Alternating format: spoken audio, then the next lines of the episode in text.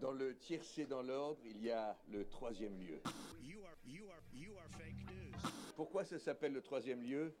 Écoute, tu n'en sauras pas plus. Du salpétinel 2 Du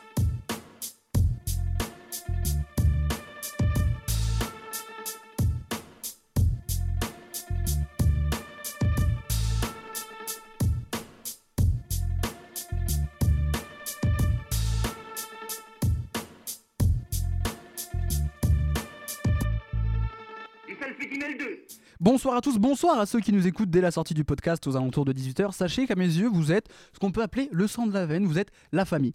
Bonjour également à ceux qui nous écoutent en prenant leur petit déjeuner, vous êtes à mes yeux, l'ami du petit déjeuner, au même titre que Ricoré, la boisson préférée de votre grand-mère sur le point de passer l'arme à gauche. Et également, bonne nuit pour certains, peut-être qui rejoignent les bras de Morphée en- au son de ma douce voix. Voilà, des os, pas des os, ça vous empêchera de dormir. Un bon cri qui va bien vous faire chier. Merci d'avoir été très nombreux à nous écouter pour le premier podcast de cette saison, sorti il y a deux semaines. À l'heure où je vous parle, vous étiez plus de 228 à nous avoir écoutés. Merci encore une fois. Et pour vous récompenser de votre fidélité et pour continuer sur notre belle lancée, eh ben on n'a rien sorti lundi dernier. Et voilà, on change pas une équipe week-end. Ah, plus sérieusement, les dernières semaines à l'université ont été euh, marquées par le tragique événement survenu le 8 novembre avec l'étudiant s'étant immolé devant le Crous pour dénoncer la précarité étudiante. En dehors de toute considération politique et tout ça, nos pensées vont vers lui, sa famille et tous ses proches dans cette euh, épreuve difficile. Sans transition, quel est donc le sommaire de ce deuxième numéro? Dans la première partie euh, qu'on appelle Actu froid d'entre nous, euh, vous retrouverez Flash, votre rendez-vous musical qui reviendra sur l'histoire du RB. Ensuite, il y aura un, petit fait divers insolite impliquant un homme-chat. Je vous en dis pas plus, je, tease un petit peu. Et il y aura également une petite pastille écolo pour les, pour les plus verts d'entre vous. Ensuite, dans une deuxième partie plus axée sur l'actualité chaude, on parlera de l'actualité internationale avec la chronique géopolitique que vous connaissez déjà, qui est un petit rendez-vous. On crée des petits, des petits rendez-vous, des petits manques. On reviendra également sur la chute du mur de Berlin. Et on terminera avec des petits conseils pour faire un, un petit pécule, pour mettre la daronne à l'abri avec nos pronos pour la Ligue des Champions. Le débat de fin d'émission portera sur la fin des likes sur Instagram. Est-ce une bonne idée? Est-ce juste un coup de com' de, Instagram? Est-ce que ça va marquer un tournant dans le fonctionnement des réseaux sociaux? Autant de questions dont on va parler pendant ce, petit débat, vous avez l'habitude. Et toujours évidemment, le déjà culte éditeo en direct euh, de Brongota. Mais d'abord, avant de commencer, c'est l'heure du petit édito de début d'émission. Et cette semaine, je vais vous parler de la nouvelle formule de la Coupe Davis. Donc la compétition qui oppose les équipes nationales de tennis tout au long de la saison, et ça depuis 1900. Depuis 1900, c'était Angleterre et États-Unis. Depuis 1904, c'est ouvert au monde entier. Ce tournoi, c'est un petit peu la fête du tennis. Habituellement, le public est assez calme et aseptisé. C'est pas le cas en Coupe Davis. Les supporters locaux mettent le feu. L'ambiance est équivalente à celle des plus grands matchs de foot. Imaginez un PSGOM, bah, une finale de Coupe Davis euh, euh, au stade Pierre-Mauroy avec 40 000 personnes. C'est pareil. La Coupe Davis, c'est un rendez-vous qui nous suit tout au long de la saison, ce qui permet d'avoir des petites pauses patriotiques dans la saison. Ça permet d'insulter très facilement des pays qu'on ne peut pas mettre, qu'on peut pas situer sur la carte, mais on a envie de gagner contre eux. La Coupe Davis, c'est des grands souvenirs, des grands moments pour des joueurs comme pour nous, spectateurs. Des week-ends où la tension est là jusqu'au dimanche 19h quand le cinquième match décisif nous amène au cinquième set. La Coupe Davis, c'est les mousquetaires français qui remportent tout à la fin des années 20 et au début des années 30. C'est la France qui danse Saga Africa à Lyon après avoir battu les États-Unis. C'est Federer qui s'effondre en larmes à Lille après sa première et seule victoire en Coupe Davis. D'ailleurs, mon père était aussi en train de chialer, et moi aussi, parce qu'on était très émus, parce qu'on aimait bien Federer. Et c'est également Darcis, le joueur belge, qui affronte Lucas Pouille pour le match décisif en finale en portant du Artago. Voilà. Une petite pensée à Decathlon, n'hésitez pas à nous sponsoriser. En d'autres termes, la Coupe Davis, c'est la fête du tennis. Mais cette année, patatras, c'est terminé. La Coupe Davis dure une semaine et sa formule se rapproche de la Coupe du Monde de foot. Des poules de trois pays qui s'affrontent en trois matchs, puis des quarts de finale, puis des demi-finales, puis la finale. Le tout dans une seule et même ville. Cette année, c'est Madrid. Voté par la Fédération internationale de tennis en début d'année, alors que énormément de joueurs étaient contre, et pas des moindres, je cite Federer, Djokovic, Nicolas Mahut et même l'entièreté des joueurs français, cette nouvelle version a quand même été votée. La première édition s'est déroulée la semaine dernière dans une certaine indifférence générale. J'avoue que moi-même, je ne savais pas qu'elle allait arriver. Et apparemment, je suis pas le seul parce que les tribunes étaient vides. Un peu plus d'une quinzaine de personnes étaient présentes lors du match Belgique-Colombie lundi 18 novembre dernier dans l'après-midi. Les joueurs de l'équipe de France s'entendaient chanter la Marseillaise lors des hymnes, ce qui n'était vraiment pas le cas avant. Quand tu passes de 15 personnes à 40 000, la résonance n'était pas la même. En plus, quelle merveilleuse idée d'avoir organisé ça juste après le Masters en toute fin de saison quand les joueurs sont cramés, rincés au bout physiquement. Voilà, encore une merveilleuse idée de la société Cosmos qui appartient à Gérard Piquet, qui ferait mieux de se concentrer à essayer de bien défendre avec le Barça et à gérer Shakira dans son lit plutôt que de foutre de la merde dans d'autres sports. Voilà, après ce petit message qui vient passer, c'est parti pour le deuxième podcast du troisième.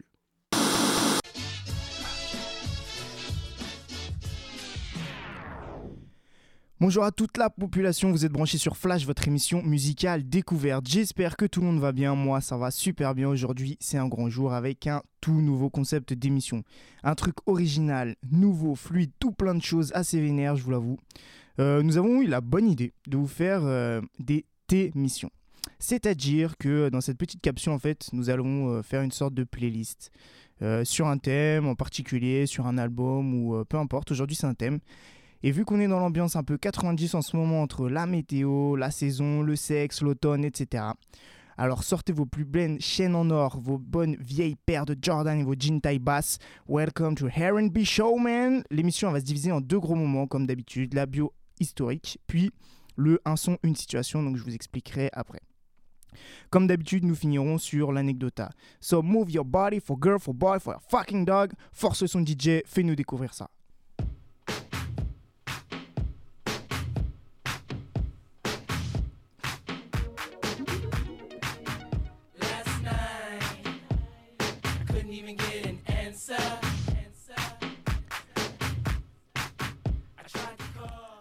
On vous a tous vu, on sait que vous avez bougé la tête en rythme, petit malandrin. Donc pour être un peu plus sérieux, j'aimerais vraiment avoir votre avis sur ce style ou même sur tout le reste. Vous pouvez venir poser vos questions, argumenter, blablabla, vous connaissez. Donc on entend partout parler du R&B, mais qui est-il vraiment? Depuis des origines, euh, ouais, les origines carrément, le R&B n'a cessé de se transformer. Donc euh, il a incorporé d'autres influences musicales. On peut citer euh, la funk, le rap et j'en passe. Et puis savoir aussi que le R&B c'est l'abréviation de Rhythm and Blues. Mais Joshua, dis-nous, le R&B n'est pas du Rhythm and Blues, voyons. Je vois d'ici ta tête, tu te demandes qu'est-ce que je raconte, j'imagine. Alors pose-toi deux minutes, t'inquiète même pas, mets-toi bien, je vais t'expliquer. Alors aux origines, le rhythm and blues, donc euh, ce qui signifie rythme et mélancolie euh, pour ceux qui parlent pas très bien anglais, en fait, il désignait la musique issue du gospel et du jazz créé par les musiciens noirs américains. Le terme, il serait apparu pour remplacer celui de race music parce que euh, ça la fout mal. Ce terme était jugé par les commentaires, commentateurs pardon, blancs euh, et jugé un peu trop insultant. Donc, comme dirait un grand homme. Alors, apparu dans les années 40, le rhythm and blues et sa petite sœur, la soul, gagnent progressivement du terrain, permettant au son, né des églises nord-américaines, de trouver voilà, un autre terrain d'expression, un terrain un peu plus public. Ce n'est que dans les années 60-70, je dirais, qu'apparaît le terme RB pour euh, vraiment euh, montrer euh, le vrai style que c'est. Aujourd'hui, c'est porté par des artistes aussi différents que Mary J. Blige, euh, Ashanti, Beyoncé ou même Craig David. Le R&B, c'est un tel phénomène commercial que les chanteuses pop n'hésitent même pas à traverser euh, et à verser euh, en quelques gouttes dans leur dernier album. Donc on te voit venir, euh, Yo Train.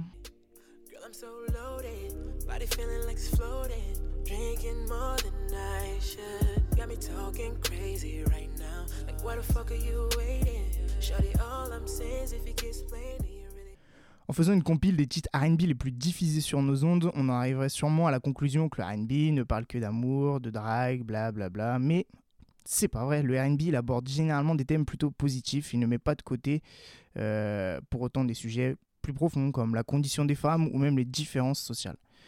En outre, on a un mouvement en corrélation avec son époque et qui possède son propre univers. C'est maintenant le moment que vous attendez tous, du moins je l'espère, un son, une situation.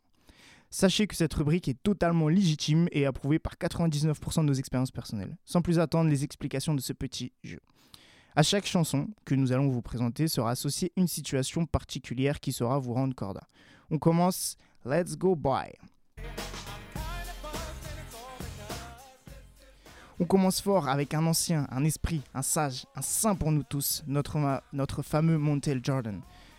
Alors, on me dit dans l'oreillette que vous ne le connaissez pas, euh, je peux plus rien pour vous là, vraiment. Mais sachez que si vous êtes en manque de motivation pour faire du sport, le ménage, pour nourrir les poissons, pas de souci.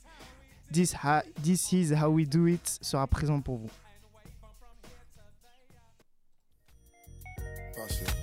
Baby, if you give it to me, I'll give it to you.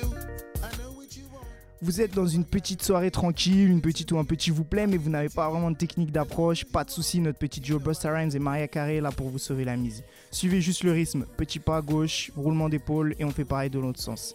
Et quand le refrain arrive, n'oubliez pas, baby, if you give it to me.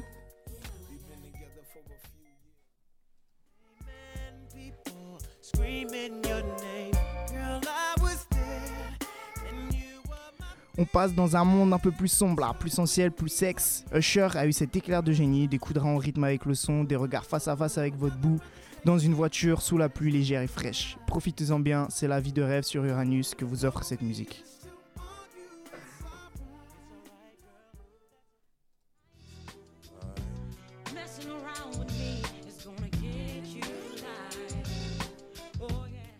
Toujours dans l'épaisse mélancolie qui vous traverse, vous êtes en détresse, n'hésitez pas à call le 911 de Wycliffe Jean et Mary J. Blige. Un chef-d'œuvre, une pépite auditive, un grain de nostalgie dans un désert de désespoir.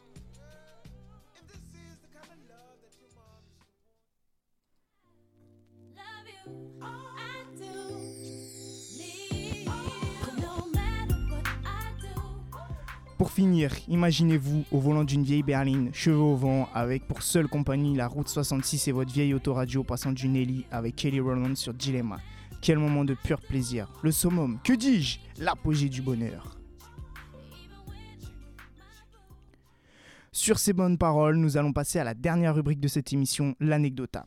Cette année, l'automne rimera avec Akon. Et oui, comme vous l'aurez compris, notre très cher ami est de retour avec des sons fort sympathiques, euh, des sons notamment issus de l'album Get Money, qui se composera de beaucoup d'albums studio enregistrés dans son nouveau label, Iconic Label Group.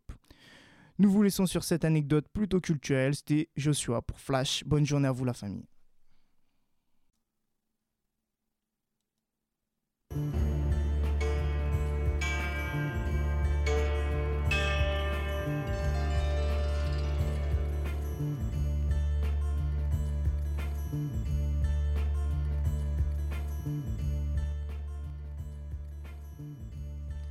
L'histoire dont je vais vous parler est assez sordide. C'est l'histoire d'un meurtre euh, qui sort un petit peu de l'ordinaire. Revenons en janvier 2019 dans la ville de Guaymallén en Argentine, quand Riyad Perek s'inquiète et va voir la police pour les avertir de la disparition de sa mère, Peria Saroussi, une femme israélienne âgée de 63 ans, et de sa tante, Lily Pereg, âgée quant à elle de 54 ans. Elles étaient venues euh, toutes les deux le voir le 11 janvier, sans réel motif, d'après les dires de Riyad Pereg. L'intéressé très inquiet commence à tomber dans la paranoïa, expliquant aux journalistes et aux policiers, je le cite, Ici vivent les voleurs qui les ont séquestrés. Il y a beaucoup d'insécurité, ils les ont embarqués. Ou alors, c'était des espions du Mossad ou des voleurs du quartier. Il rajoute que sa tante et sa mère n'avaient passé que quelques heures chez lui avant qu'il les raccompagne à l'arrêt de bus et de ne plus ensuite avoir aucune nouvelle. La police doute de l'histoire de ce bon vieux Riyad et l'interpelle donc le 25 janvier pour l'interroger. C'est le lendemain que cette affaire prend une toute autre tournure.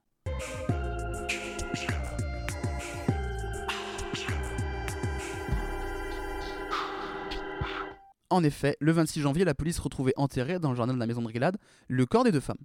Sa mère, étranglée, sa tante, quant à elle, avait été abattue par trois coups de feu. Cette découverte confirme les doutes qu'avaient les forces de l'ordre d'Argentine au sujet du fils et neveu des victimes. Ces doutes-là étaient liés à la maison où vivait Riyad Pereg. Cette maison, située dans un bidonville en banlieue de Guaymallén face à un cimetière, était plus qu'insalubre. Ils ont retrouvé un matelas à même le sol, au centre de la maison, il n'y avait aucun autre meuble. Sur le mur, plusieurs impacts de balles, des inscriptions avec notamment Vive Allah écrit à plusieurs reprises, des accumulations de poubelles et de débris, de nombreux magazines et films pornographiques, des cafards, des excréments humains, mais surtout des excréments de chats, un peu partout dans la pièce. Surtout de chats, oui, parce que les policiers ont retrouvé pas moins de 37 chats dans la maison. Cet environnement, plus qu'atypique, ne correspond pas, vous en conviendrez, au mode de vie d'une personne saine de corps et d'esprit. Et c'est vraiment quelque chose qu'ils ont remarqué quand ils ont commencé à interroger Riyad Pereg. Il maintient que pour lui, sa mère et sa tante ne sont pas décédées alors qu'ils ont retrouvé leur corps. Il concède ne pas avoir eu beaucoup d'amis quand il était jeune. Mais surtout, le plus important et le plus étrange dans les propos de Riyad Pereg, c'est qu'il demande des nouvelles de ses 37 enfants. 37 enfants, c'est beaucoup. Et en plus, en regardant le livret de famille de Riyad Pereg, il n'y a pas de traces d'enfants. C'est très simple. Les 37 enfants dont parle Riyad Pereg sont les 37 chatons retrouvés chez lui. Donc, je sais que certaines personnes, euh, certains d'entre vous qui nous écoutent, ont des animaux et les appellent euh, leurs bébés, au sens euh, figuré du terme. Pas Riyad Pereg, pour lui, c'est au sens propre du terme, pour la simple et bonne raison qu'il dit qu'il n'est pas un humain, mais tout simplement euh, un chat. Tout le monde veut devenir un cat. Parce que chaque quand il est cat, retombe sur ses pattes. C'est vrai? C'est là que se trouve toute la singularité de cette affaire. Un meurtre familial, il y en a tous les jours, c'est quasi banal pour euh, la police argentine. Alors qu'un meurtre de deux humains par un chat, ça c'est plus rare. Riyad Pereg explique sa vie de chat et sa conversion lors de sa seule interview. Interview que vous pouvez retrouver dans le magazine Society si vous voulez en savoir plus sur cette affaire. À travers l'interview, on apprend que Riyad miaule la nuit dans sa cellule, qu'il chasse ses souris et qu'il demande de la nourriture pour chat au garde de la prison.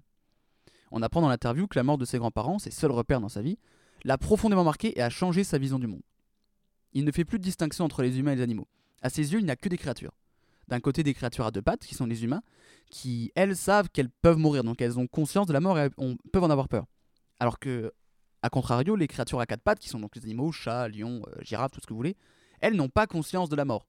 C'est ça qui différencie les créatures, c'est euh, la peur de la mort. La mort obsède euh, Riyad Pereg. Il lui arrivait, plus jeune en Israël, d'avoir des crises de folie au point d'une fois d'être interné. Et un soir, alors qu'il était sur le point de mourir, il a eu une hallucination en ayant la visite d'une chèvre qui lui demandait Pourquoi me tuez-vous? Il se réveille euh, et sort du- du- d'un pseudo-coma après cette hallucination et voit à la fenêtre un chat. Un chat qui miaule. Et il expliquait que c'était un signe du destin et qu'il a décidé désormais de vivre une vie de chat. Tout s'accélère avec la rencontre euh, avec un, être âgé de 2000 ans avec une forme de chat de longs cheveux blancs se prénommant Monsieur Badjus qui, avait rendu visite à Riyad Perek durant la nuit. Il déménage ensuite en Argentine après la rencontre avec Monsieur Badjus et c'est là-bas qu'il décide de, vivre sa vie de créature à quatre pattes. Il vit comme un chat, mange comme un chat, fait ses besoins même le sol, chasse des souris et miaule pour communiquer. Sa nouvelle vie de félin est marquée par un changement de nom choisi par Badjus, le chat de 2000 ans. Désormais, Riyad se fait appeler Floda Relti, soit Adolf Hitler à l'envers.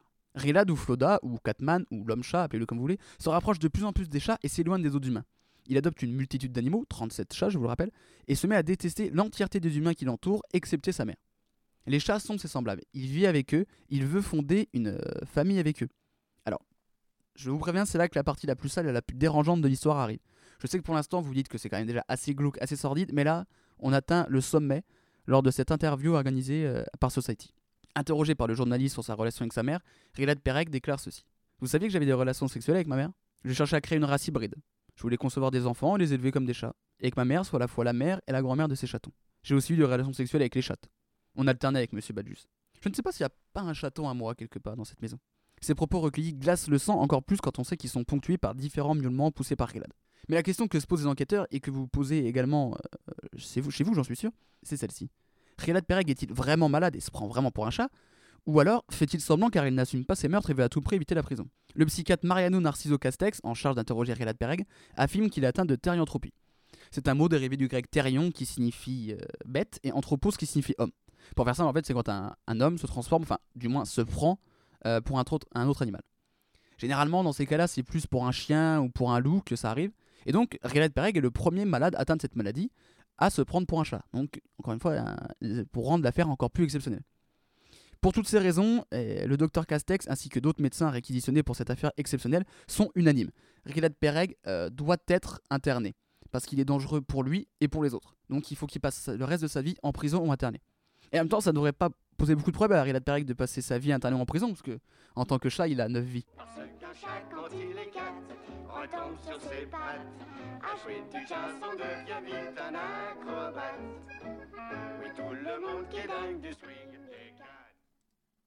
Bonjour, bonjour.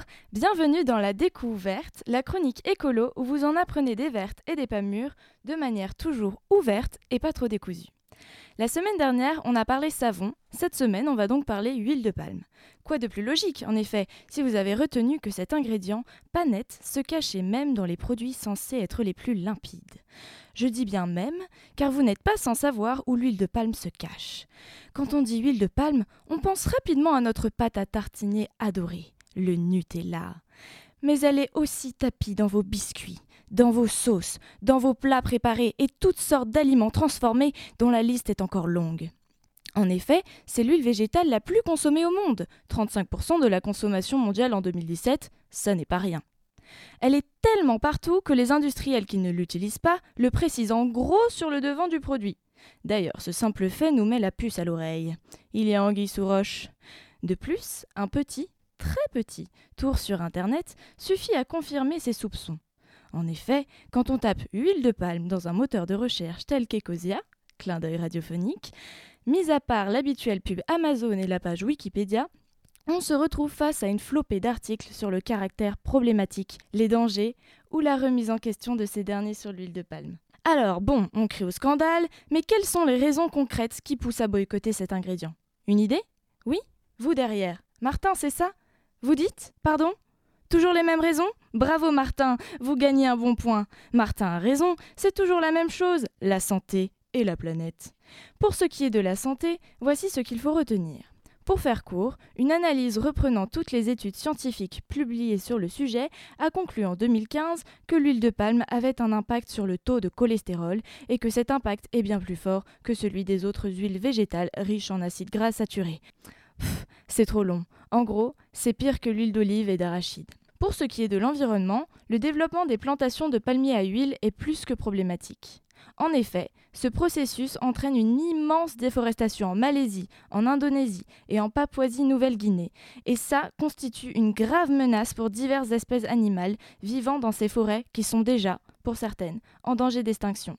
J'ai nommé les orang-outans, les gibbons et les tigres, entre autres. Et ce n'est qu'une partie d'un problème toujours plus complexe. En effet, les plantations de palmiers à huile réduisent la biodiversité des espaces, assèchent les sols, et les réactions en chaîne s'enchaînent. À elle seule, l'Indonésie a sacrifié depuis 1990 plus de 30 millions d'hectares de forêt, presque la superficie de l'Allemagne. Ceux qui plantent ne sont pas à jeter par la fenêtre pour autant. Bon, déjà parce que c'est pas comme ça qu'on résout les problèmes, mais en plus, la plupart sont des locaux qui tentent de s'en sortir financièrement et donc de répondre à la demande. Fut un temps, c'était le caoutchouc qui faisait rage en Indonésie. Maintenant, c'est l'huile de palme. C'est pourquoi il est si important de faire attention à ce que l'on consomme. En refusant les produits contenant de l'huile de palme, on refuse également de participer à cette économie néfaste. La solution? Arrêter de manger? Parti vivre en Laponie entre Olaf et Sven? Non, pas nécessairement. Au risque de me répéter, mais bon, c'est comme ça qu'on apprend, une autre solution moins radicale consiste à acheter en regardant l'étiquette. Ou alors de faire ses biscuits et sa pâte à tartiner soi-même, ce qui réduirait à la fois vos emballages. Serait-ce le sujet de la semaine prochaine? Pour huiler les rouages de ma connaissance en huile de palme, je me suis notamment appuyée sur le site Greenpeace France. Je vous invite vivement à approfondir vous-même le sujet. Je n'ai parlé ici que de l'huile de palme dans l'alimentation et les cosmétiques, mais il faudrait aussi aborder le cas de sa présence dans les dits biocarburants, avec de très grosses guillemets.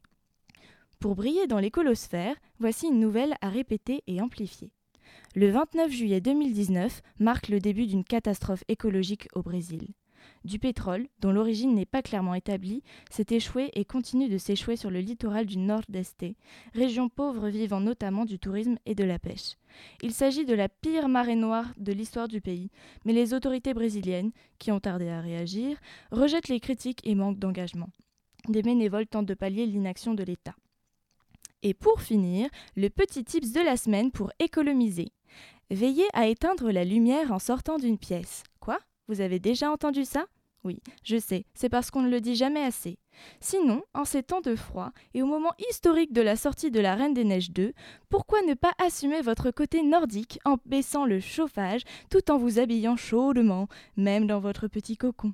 Allez, bisous les petits loups, on se retrouve la semaine prochaine pour de nouvelles découvertes pas trop décousues. Ciao, à la revoyure Bonjour à tous. Alors le 9 novembre dernier, les Allemands ont célébré le 30e anniversaire de la chute du mur de Berlin, l'occasion pour nous de revenir sur ce symbole de la guerre froide et de la séparation du monde en deux camps.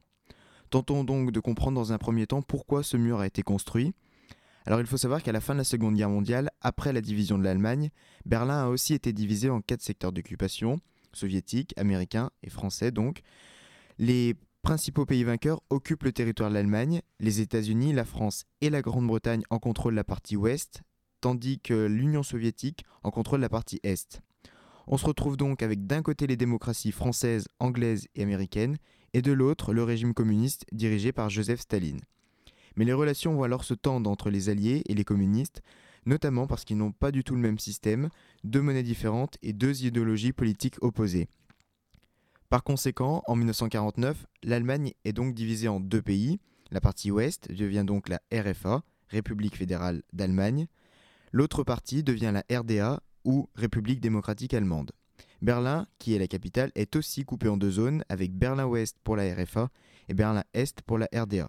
Par la suite, l'économie soviétique va être mal en point, ce qui va pousser près de 3 millions de personnes à quitter l'Allemagne de l'Est pour se diriger vers l'Allemagne de l'Ouest. Ainsi, la RDA va se rendre compte de cette importante perte de population, et c'est donc là qu'elle décide d'ériger le mur au milieu de la nuit pour retenir ses habitants. Et donc dans la nuit du 12 au 13 août 1961, le mur de Berlin est officiellement créé. Pendant donc 28 ans, ce mur va symboliser la division de l'Allemagne, mais aussi du monde en deux camps, dirigés d'un côté par l'Union soviétique et de l'autre par les États-Unis. Alors il faut savoir que des Allemands ont tout de même tenté de traverser ce mur entre 1961 et 1989. On dénombre plus de 5000 personnes, 3000 ont cependant été arrêtées et environ 100 personnes sont mortes lors de cette tentative. Les autres chiffres que l'on peut retenir au sujet de ce mur sont 155, c'est le nombre de kilomètres que mesurait ce mur, 3,60 c'est sa hauteur en mètres, 302 c'est le nombre total de miradors que possédait le mur. Alors la nuit du 9 novembre 1989 est une nuit historique dans l'histoire de l'Allemagne, de l'Europe et même du monde entier. C'est en effet cette nuit-là que le mur de Berlin est ouvert, permettant aux Allemands de l'Est de passer à l'Ouest et marquant le début de la chute du rideau de fer. Si c'est cette date qui marque la fin du mur de la honte, plusieurs événements ont eu lieu avant cette date. Par exemple, on peut citer le 2 mai 1989, lorsque des gardes frontières hongrois ont coupé près d'un village frontalier avec l'Autriche les barbelés et les fils électriques. C'est le premier trou dans le rideau de fer. En juin, le syndicat Solidarnosc gagne les législatives en Pologne. La dictature communiste disparaît donc sans violence. Tout s'accélère le 16 octobre quand 2000 manifestants se regroupent en Allemagne de l'Est. À Berlin-Est, 5000 personnes manifestent sur la Alexanderplatz pour la liberté d'expression, de la presse et de la réunion. Pendant plusieurs semaines, les manifestations prennent de l'ampleur jusqu'au fameux 9 novembre 1989. Alors justement, cette nuit-là, je vous le disais, elle a été historique. De nombreux journalistes étaient d'ailleurs sur place pour constater l'atmosphère de fête qui y régnait. Écoutez. Le 9 novembre, qui reflète d'une manière particulière les moments terribles et heureux de notre histoire, nous avertit que nous devons résolument nous opposer à la haine, au racisme et à l'antisémitisme. Et donc le 9 novembre dernier, les Allemands ont célébré ce 30e anniversaire. Angela Merkel a d'ailleurs prononcé un discours. Elle a rappelé à quel point il était important de préserver la liberté et la démocratie. Voilà, vous savez donc désormais l'essentiel sur ce mur de Berlin. Si vous vous rendez à Berlin, vous avez toujours la possibilité d'aller marcher le long des 1,3 km de mur dans la zone d'East Side Gallery. C'est la partie la plus importante du mur qui est encore debout et les murs y sont d'ailleurs très joliment décorés. Laissez passer dans le dos le centre, Lucas. Second poteau, Pavard.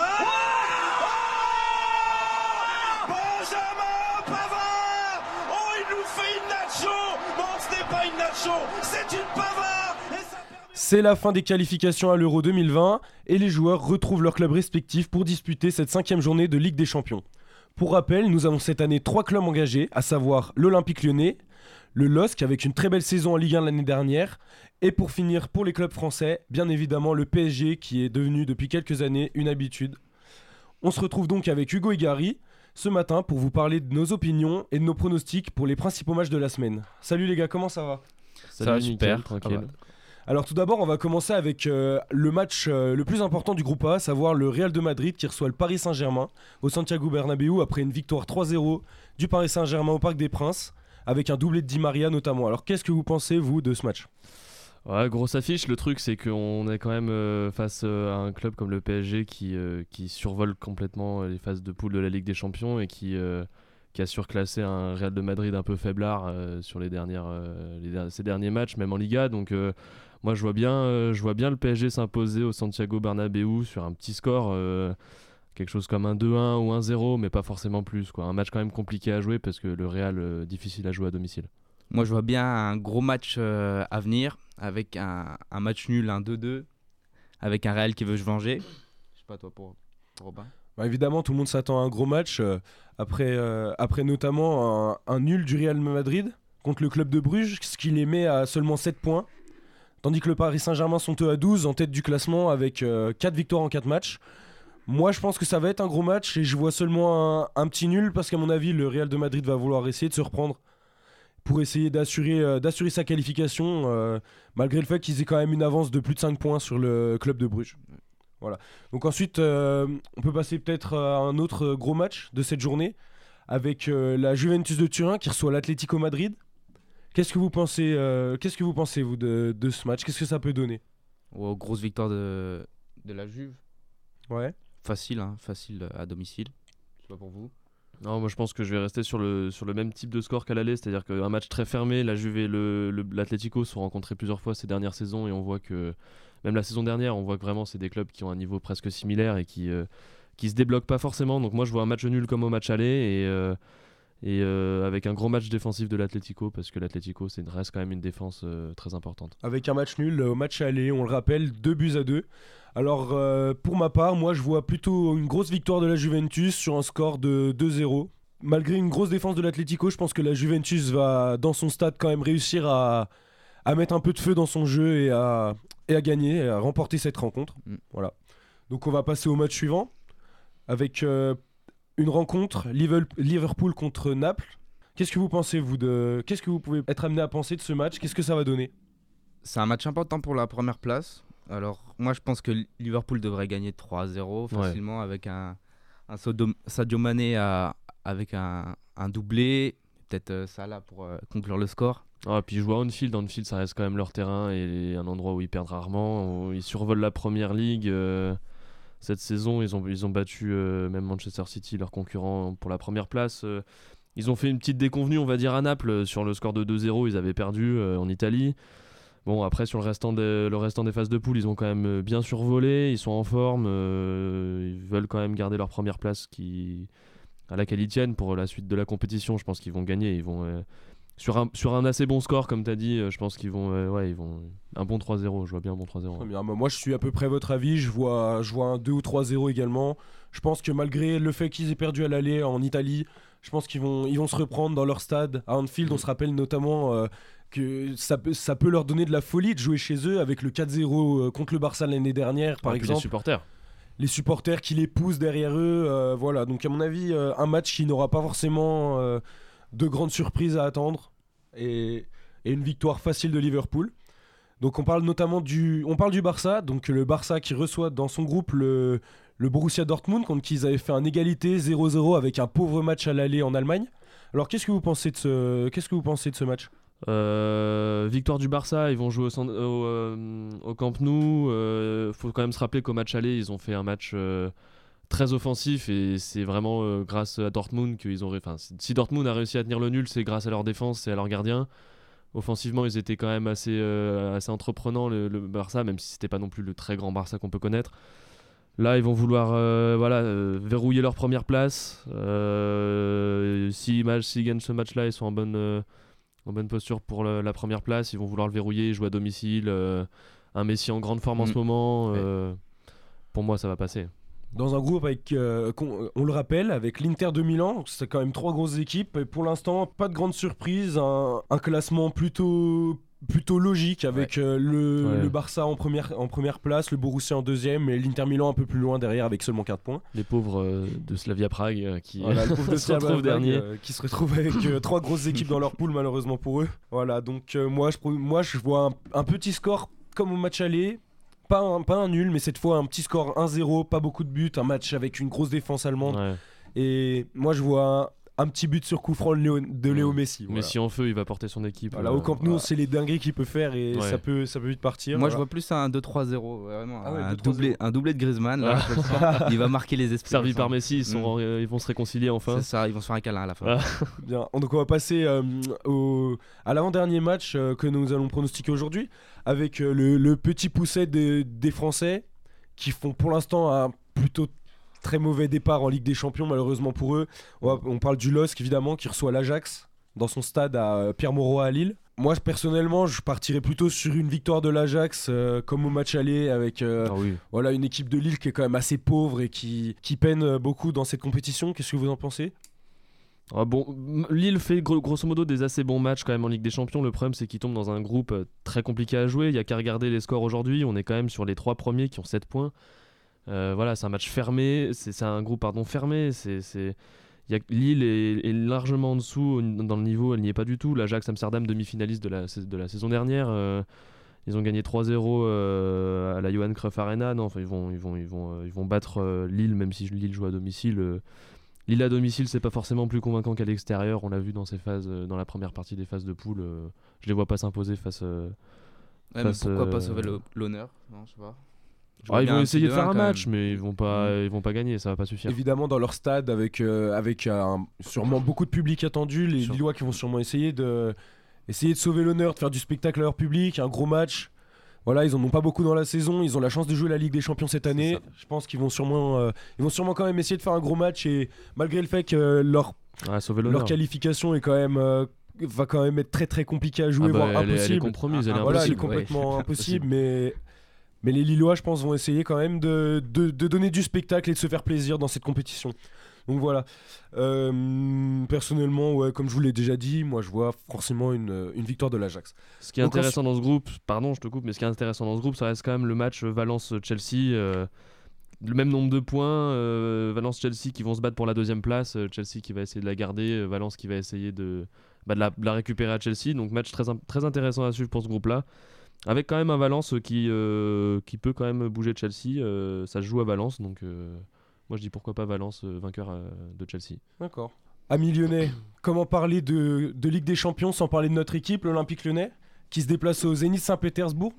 Alors, euh, au match aller, il y a eu un pauvre match 1-1. Gary et moi pouvons en témoigner, on était au stade. hein. Un match bien, bien nul. Voilà, un match bien, bien nul avec euh, franchement pas beaucoup de jeux. Déchets Non. techniques, ouais, il y avait- Beaucoup de déchets techniques. Beaucoup de déchets techniques, un jeu pas très flamboyant, pas forcément un match euh, très agréable à regarder. Un Jeffrey Adelaide qui avait juste euh, Voilà. été le seul lyonnais à jouer, clairement. était- voilà, donc qu'est-ce que, qu'est-ce que vous pouvez penser de ce déplacement au Zénith? Ah, il faut absolument le gagner. Consolider sa, sa deuxième place ou sa première place. Je sais pas, je sais pas trop euh, s'ils vont y arriver à finir premier du groupe. Mais en tout cas, il faut gagner au Zénith. On a besoin de Depay. Je sais pas s'il sera là. Ah, Depay, ça risque d'être compliqué. hein. Depay qui euh, s'est blessé, il me semble, avec, euh, avec son équipe nationale. Enfin, Non, qui s'est avant. blessé, qui est sorti parce qu'il ressentait une douleur à la Mm. cuisse, apparemment, Mm. ces derniers jours. Donc, on verra euh, les nouvelles euh, dans ces dernières heures avant ah, le ça risque d'être avant le compliqué match. pour Memphis de, de venir jouer, euh, d'aller, à Saint-Pétersbourg. Ouais. Alors moi malheureusement je vais être un peu plus pessimiste à mon avis. Je pense que moi je vois, je vois l'OL comme on le sait qui est quand même très irrégulier comme équipe. Moi je pense qu'ils vont perdre, euh, qu'ils vont perdre malheureusement sur un score de, de 1. Voilà, ils- on sait qu'ils ont du mal à jouer les, les matchs entre guillemets euh, les plus petits matchs. Même malgré que ça reste un match de Ligue des Champions euh, qui est un gros match, ils ont fait une belle perf contre, euh, contre Benfica il y a pas longtemps il me semble. Ouais. Et voilà, moi je, moi je pense qu'ils vont quand même avoir un peu de mal et qu'ils vont malheureusement perdre face au Zénith. Moi, je vois, je les vois bien gagner, mais sur un petit score 1-0 dans un match euh, pas forcément intéressant à suivre. Vraiment un match de, un petit match lyonnais, euh, mais avec quand même, euh, bah voilà, euh, la chance, la chance qui va leur sourire et qui va finalement faire qu'ils vont mettre le, ballon au fond des filets. Mais une seule fois, et puis après verrouillage de la défense, c'est Saint-Pétersbourg qui va pas réussir à le mettre au fond. Saint-Pétersbourg, bon, c'est un club qui est pas simple à jouer. Les conditions seront pas forcément simples. hein. Aller en Russie à cette saison-là, le froid, même s'il fait froid déjà ici en novembre, ça reste une autre, ouais, une autre région du monde. Donc euh, clairement, euh, Saint-Pétersbourg, euh, les conditions vont être un peu compliquées. Les supporters, bon, c'est pas un club qui est connu pour avoir des supporters très véhéments, donc euh, ça, ça sera pas forcément une ambiance très hostile, mais euh, voilà, Lyon, comme tu as dit, c'est pas forcément un club très régulier, ils ont pas de paille. Bon, même s'il y a Dembélé qui peut faire quelque chose, on va voir. Il reste sur une défaite quand même, hein, Lyon, face à Marseille, qui, euh, qui les met pas forcément en confiance. Donc on verra. euh, ils auront besoin de cette euh, d'une victoire parce que si euh, si euh, bon si match nul le, le- si match nul il y a le la poule ne bougera pas, mais euh, si, euh, si le Zénith gagne, il récupère la deuxième place de Lyon et, euh, et ça deviendra compliqué ça à peut lui- être pour Lyon pour de, la se, suite, de se qualifier. hein. Ouais. Voilà, c'est c'est tout pour nos pronos. Est-ce que les gars, vous avez quelque chose à rajouter peut-être, non? Allez l'OL. Ouais, Allez l'OL. Bonne chance bien. au club français et allez l'OL. Bon, bah, on souhaite une bonne chance à tous nos clubs français engagés dans la compétition. Et salut Cette semaine, le débat portera sur la fin des likes sur Instagram. Enfin, la fin des likes. Vous pourrez toujours liker, mais vous n'aurez pas le compteur de, de nombre de likes sur vos profils et les publications des autres. Ça a été lancé euh, il y, a, six mois dans différents pays États-Unis, Inde, Italie, Brésil. Instagram et toute l'équipe a trouvé ça, a trouvé que ça a très bien fonctionné. Donc du coup, ça se développe dans tous les pays. Cette semaine en France, ça arrive. Moi personnellement déjà, je n'ai plus de likes sur mes comptes Instagram. Clovis, Thomas et j'ai oublié ton prénom, Hugo. Apparemment, ce n'est pas le cas. Mais déjà, ce que je peux dire, c'est que c'est peut-être pas forcément que Instagram que cette idée. Kanye West en parlait déjà de supprimer les likes sur Insta. Influent le mec, influent musique, mode et Instagram. Donc déjà, vous, vous avez toujours les- le compteur de likes sur vos, sur vos comptes Instagram respectifs. Ouais, tout ça à fait, ouais. D'accord. Donc toujours, il n'y a que moi. Ouais, Ouais, moi ouais, j'ai- encore les likes là. Là, ça me met 159 likes sur, Sur vos posts à vous et, les autres, et dans votre timeline ou pas? Euh, ouais, sur mes posts à moi, ça commence à être supprimé, je crois. Et sur euh, ma timeline, par contre, je les ai toujours. Parce que moi, du coup, euh, genre, pour ceux qui nous, écoutent, qui nous écoutent, si vous avez plus les likes, dites-nous, moi, sur un post, c'est marqué aimé par la dernière personne et d'autres personnes. Et une fois que Ouais, je mettez un clique, petit commentaire. Clovis Parce que Thomas, t'as dit que toi c'était supprimé dans ta timeline, mais pas sur tes photos? Euh, non, le contraire. Le contraire. En fait, euh, sur ma dernière vidéo, j'ai plus, euh, j'ai plus accès aux likes. Enfin, directement. Je peux les voir après, mais euh, je les ai pas affichés directement. Comme moi. Mais c'est une vidéo. Et les vidéos, c'est différent déjà, non? Les vidéos, déjà, je crois que tu. Bah, si, tu dois avoir les likes directement. Je crois que t'as le nom de Ah oui, parce que c'est une vidéo IGTV, donc je sais pas. Ah, c'est euh, peut-être Ouais, différent. C'est peut-être pour ça. Alors, du coup, j'ai peut-être ju- juste rien du tout qui a changé en fait. Mais en tout cas, je sais que c'est en train de se faire. Ça commence cette semaine. Donc je pense que selon les utilisateurs. Peut-être que moi, je suis un privilégié, je suis un VIP. Voilà, je suis influenceur, je peux pas dire mieux. Euh, Mais tu sais que c'est une très bonne question. Peut-être que les gens qui ont des profils certifiés. Non, en fait, non. Bah non, parce que j'ai pas de Bah non, mais non, mais, ouais, je mais pense que je le sais pas. Petit euh, ting-ting à côté de Vulcross sur. C'est euh, vrai, ça serait Ah, j'ai fait sympa. 50 Ça heures. serait sympa, mais non, mais j'ai vu beaucoup d'influenceurs et tout qui disaient que eux l'ont pu. Par exemple, euh, à la- Agathe Brou, par exemple, euh, en influenceuse, dit qu'elle l'a pu, et d'autres meufs que je suis pour leur qualité, euh, pour leur qualité d'influenceuse, euh, disent qu'elles n'ont plus le like. Donc il n'y a plus le compteur. Donc ce qui est un peu chiant du coup pour les marques parce que tu peux plus avoir l'impact directement de combien de likes tu peux avoir avec un post pour cette meuf. Ouais, ils, ont, dû- ils ont dû commencer par les, par les influenceurs, les Oui. personnes qui ont des, grosses, euh, des gros comptes. Et puis c'est vrai que pour les. Je pense que tu as raison dans le sens où les, les marques euh, font très attention pour les placements de produits, etc., au like. Et ça peut être porter préjudice euh, aux, aux Instagrammeurs parce que les marques vont plus avoir ça. Mais je- après, ils ont toujours moyen de Ils s'adapter. ont hein. toujours mais c'est moins direct. Oui. En gros, c'est ça, t'as moyen de les voir, mais plus euh, caché. Enfin, c'est dans tes stats peut-être perso que tu peux les communiquer à des Exactement, marques plutôt ouais. que voilà. ok. Mais le problème, c'est que du coup, ça peut être truqué en fait. Tu peux euh, avoir des gens qui arrivent et qui se présentent avec des, des dizaines de milliers de likes alors qu'ils en ont pas du tout, euh, juste avec du Photoshop. euh. Donc je pense que ça va poser un problème et ça va coûter surtout aux petits influenceurs en fait. Les grands, on les connaît, euh, les marques les connaissent. euh, en général, ils sont développés sur Instagram, mais ils ont aussi peut-être des chaînes YouTube ou quoi. Ouais. Et du coup, ils vont avoir d'autres moyens en fait de se, de se démarquer. disons, je pense que Kim Kardashian euh, ça changera pas grand chose. Voilà, Kim Kardashian. euh, Quand t'as- un milliard et demi de followers, ça changera rien. ça changera pas grand chose à ta vie. Mais pour les petits qui veulent se faire connaître, je pense que ça va être de plus en plus dur de, de se, fait- de se Les faire connaître. micro-influenceurs, je crois que ça s'appelle, non ça? Aucune idée. Ça Sûrement. ça peut. Tu voulais dire? Euh, non, mais je sais pas si ça va être aussi facile que ça de gruger au final. Parce que en général, tes likes correspondent un peu à ton nombre d'abonnés. Enfin, du moins, c'est lié. En général, t'as pas 10 000 likes si t'as 3 abonnés. Oui, j'exagère un peu, mais euh, donc je sais pas si c'est aussi facile que ça. Et C'est en corrélation, ont- quoi. Ouais, s'ils ont mis ça en place, c'est peut-être que derrière, il y a vraiment un, un but et que c'est pas si facile que ça de. Alors, Après, je sais pas que- trop. justement. Est-ce que c'est une bonne idée pour vous Parce que le, le justificatif d'Instagram, c'est de dire que euh, souvent, quand pour les adolescents, parce que Instagram, c'est quand même beaucoup de jeunes, euh, plus jeunes que nous, voilà.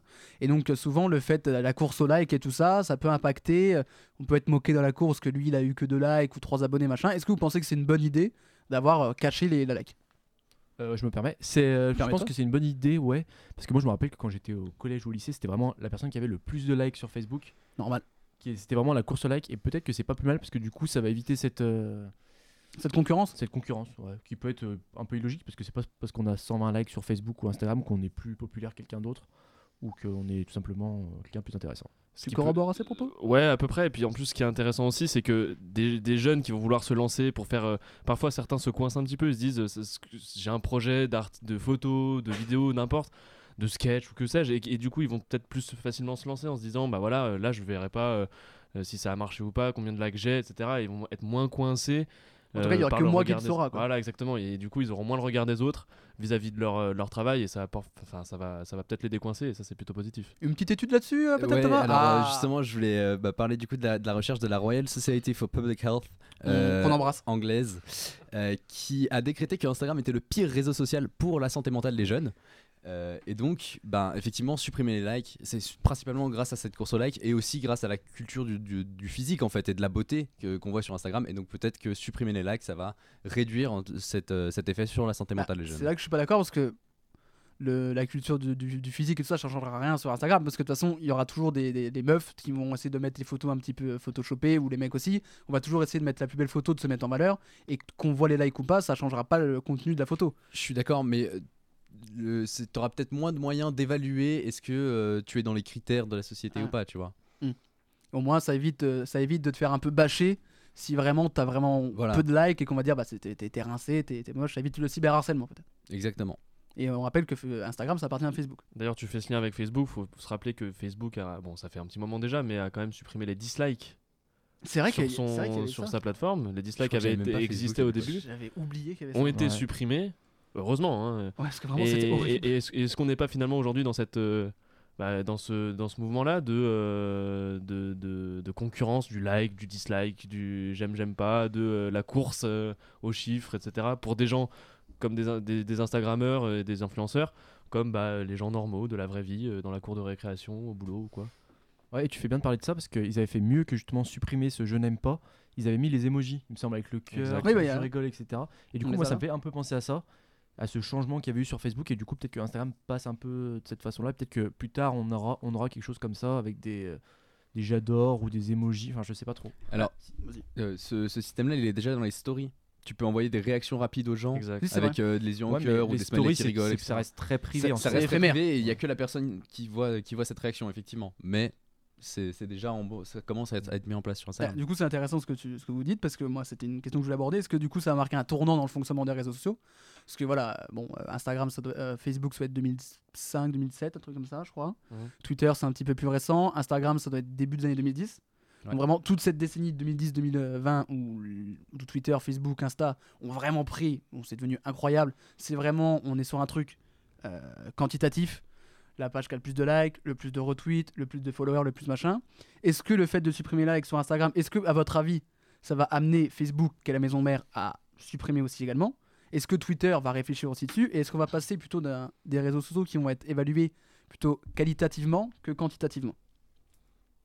Alors je pense que pour Facebook, ça va être très compliqué de supprimer le like. Il faut quand même se rappeler que c'est le- presque la la, base de, le- de Facebook. Quoi. Bah, Facebook, c'est le like. Peut-être pas de supprimer, mais genre peut-être moins. euh, parce que souvent, t'as vraiment beaucoup de publications où c'est. euh, faut avoir tant de commentaires pour que ça fasse ça, Ouais. RT machin. Après, comme on l'a dit, ils ont, ils ont développé le like, ils l'ont, ils l'ont, on va dire, étendu avec euh, les cœurs, les euh, je ris, je suis triste, je suis énervé. Ouais, euh, Le problème, ouais, c'est que le ça greu. correspond à l'algorithme de Facebook. C'est genre vraiment, Ouais. tu mets un max de likes, du coup, t'es mieux référencé et on te voit plus. Donc, euh, c'est pour ça aussi qu'ils ont pas intérêt à le supprimer. Après, il faut savoir que de toute façon, Facebook va, enfin, est plutôt plus ou moins voué à disparaître. hein, euh, c'est- Oula, il se baladait autour d'une alors, barre, il a pris un pavé, il l'a croix, ouais.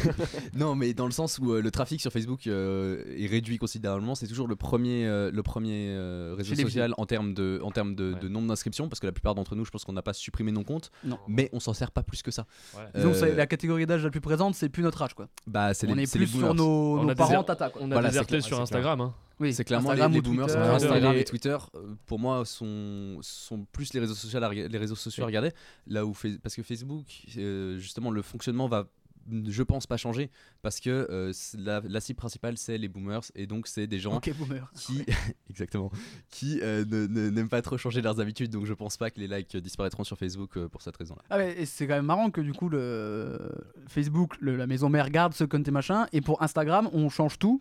Est-ce que c'est plus que parce que ça s'adapte à cette génération qui est plutôt la nôtre et même plus jeune, et que euh, nous on a peut-être un peu envie de changement et on veut de la reconnaissance plus sur du contenu, du travail, de la qualité, alors que la tata elle va être contente de voir que il y a euh, Robert euh, qu'elle voit une fois Noël qui va liker sa photo, qui va partager, et peut-être que nous Pour ça nous intéresse plus de partager de l'information sur Twitter ou du beau contenu sur Instagram. Je pense Donc que- est-ce que c'est un conflit de génération peut-être? Alors, je pense que c'est complètement un conflit de génération. euh, et surtout, en fait, euh, c'est justifié par Instagram sur le fait que euh, c'est contre le harcèlement et euh, contre euh, justement cette, cette- cette- cette chasse au like. Et c'est un, un phénomène qu'on voit chez les jeunes. Les, les- les- les plus vieux en ont rien à faire de leur nombre de likes sur leur post Facebook, je pense. Ah, je suis pas sûr. hein. Ah, ça dépend, ça dépend. Je- ça dépend, mais c'est- culture. Ils sont pris au jeu, hein, le, maintenant. le, le- le- le cyberharcèlement, euh, etc., c'est un, c'est un truc qui touche plus, Ah oui, les, oui, plus les jeunes que les- oui, donc, oui. C'est plus, c'est Ouais. c'est plus efficace de, si tu veux lutter contre ça, de le faire sur Instagram que sur Facebook. Ouais, c'est clair. Parce qu'il n'y a plus aucun ado qui est sur Facebook. Non. C'est ouais, puis une personne plus âgée quand elle va arriver euh, au travail le lendemain, on va pas lui dire ah t'as eu que 5 likes et tout, alors que quand on est au collège par exemple, Ouais, quand t'arrives dans la cour de il y a vraiment ouais, un euh, double enjeu je pense derrière tout ça. peu de gens qui n'ont pas eu d'augmentation parce qu'ils ont que 17 amis. hein. Exactement, voilà. même Exactement. Assez rare. Est-ce que du coup c'est pas un petit peu un coup de com de, de Facebook qui veut se racheter une image? Parce que Facebook carrément. ces deux dernières années c'est quand même une belle galère hein. vraiment Trump, Cambridge Analytica, les pubs vendus plus cher, espionnage de vie privée. Là avec Les Instagram ils font regarder. Oui les fake news également. Le Ouais. cyberharcèlement ils luttent pas dessus. Là ils font regarder, on fait ça, on fait un pas vers vous. Est-ce que c'est une vraie volonté de Putain, on a créé une ma- on veut détruire un peu la bête qu'on a créée ou c'est euh, on se redore une belle image et puis on, on vous la met un petit peu quand même derrière? Euh, Dans tous les cas, il y a forcément un, côté, on veut se redonner une belle image. Oui, oui. Après, euh, j'aurais tendance à dire, est-ce que ça, enfin, est-ce qu'on en a vraiment quelque chose à faire? Euh, Du moment qu'ils le font et du moment que c'est potentiellement efficace, au moins ils ont pris action. Euh, est-ce que ça sera efficace? J'en sais rien. Euh, je pense que ça peut qu'avo- qu'avoir un impact positif. Euh, après, voilà, est-ce que dire est-ce que c'est un coup de com ou pas? Euh, je, je trouve que c'est pas forcément pertinent en fait. Il y en a qui sont pas d'accord avec euh, Thomas Non, ou qui... pour le coup, euh, Non ouais, Si, bah. C'est une réforme qui est forcément pertinente dans le sens où elle va porter des fruits, quels qu'ils soient. Il Ah va oui. y avoir des changements qui vont être apportés et sûrement positifs. Mais évidemment que c'est un coup de com' dans le sens où euh, ils amènent ça dans, dans- dans la même optique de se dire. euh, c'est- vraiment dans la continuité de la, de la suppression du dislike. C'est vraiment de, de, pour, pour lutter contre le harcèlement, contre, euh, contre toutes ces choses-là et qu'on leur reprochait jusqu'alors plus ou moins.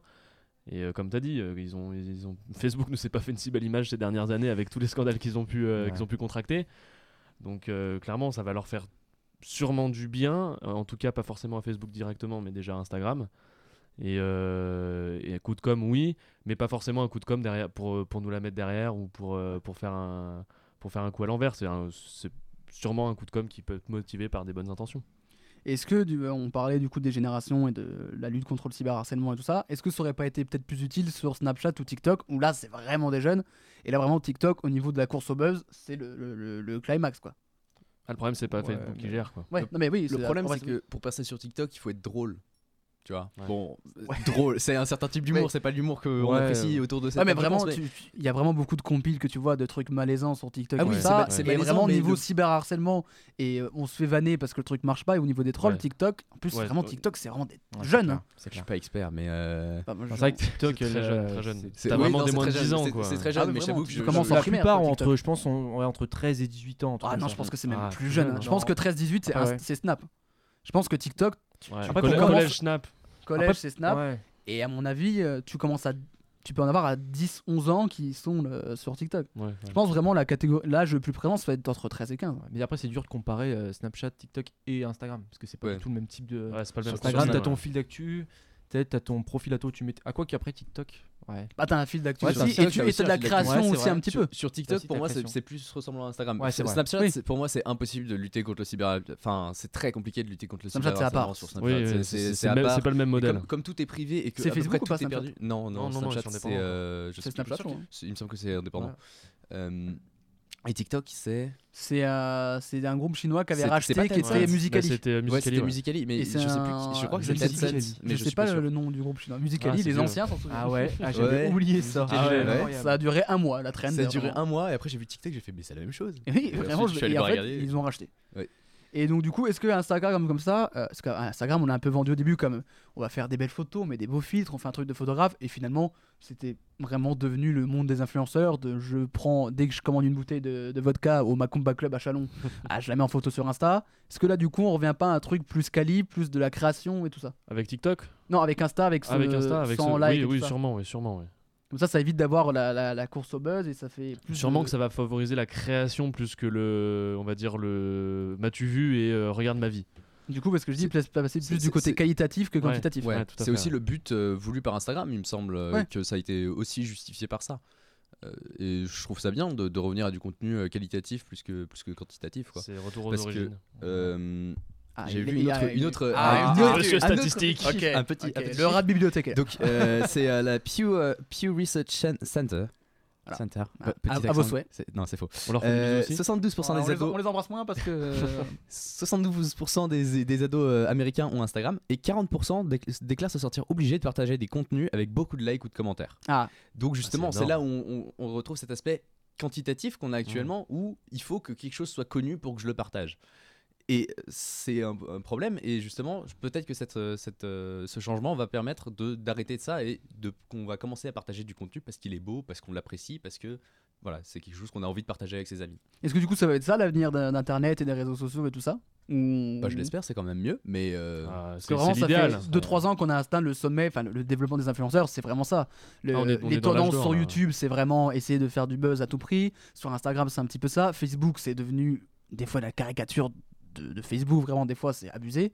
Twitter est peut-être un petit peu à part, parce qu'il y a un côté plus partage d'informations, quoique encore. Ça commence, ça commence. Ça y est, je crois que ça ah, y est. Les, Twitter. Les, trolls, ils sont un peu retournés sur le dernier bastion du trollage euh, ouais. qu'est Twitter. Euh, ouais, voilà, et ça y est, je pense que c'est, devenu un peu plus mainstream qu'avant. Mm. Donc, est-ce que, c'est, est que là, cette, euh, cette décennie 2010-2020 qui était marchée sur le, buzz, le, le, le, quanti, est-ce que là, ça annonce un changement d'air pour les réseaux sociaux, j'ai envie de dire?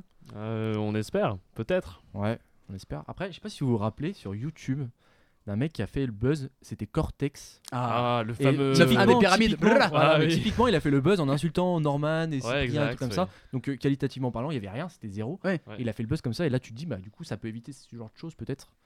Après, peut-être que d'un côté, c'était C'est le, le, moment où ça a commencé à basculer sur YouTube. Voilà. C'est le début des trolls et tout ça. Euh, on avait des gens qui faisaient du contenu de qualité, C'est le moment hein. Donc, euh. C'est le début des, des premiers euh, podcasts français avec YouTube. les podcasts c'était encore à de qualité. Hein, c'est de la création, quoi. Derrière un podcast, c'est quand même de la réflexion, de la création, tu vois. Alors que derrière une vidéo de contexte, oui. Ah oui, non, juste dire actuellement, enfin voilà. Oui, ou le mec qui va faire un vlog, ou la meuf qui va te dire unboxing de mes vêtements sur Zara. Oui, bah, tu t'as mis une caméra, moi aussi je peux faire ça. Actuellement, le combo, le combo euh, tête choquée avec euh, contour blanc et la flèche rouge, bon, euh, on connaît tous 25 milliards de miniatures qui ressemblent à ça. Et ça, c'est vraiment du, la base du contenu poubelle, ou les reacts, hein, c'est pareil. Est-ce que vous êtes déçu depuis voir vos likes Parce que bah, moi, du coup, je les vois plus et en fait, je m'en cogne royalement. Bah, de toute façon, moi je le vois personnellement. Mais du coup, des fois, j'aimerais. Je le dis parce que moi je les vois plus du coup pour tout le monde. Et j'aimais bien savoir que par exemple une photo de, de, Ronaldo ou de, ou de Kim Kardashian ou n'importe où il est plus sur Instagram. Ah, ou n'importe quelle star ou machin que je suis, j'aimais bien savoir combien de personnes euh, likaient et je trouvais sans faire de course, mais ça, ça m'intéressait de savoir.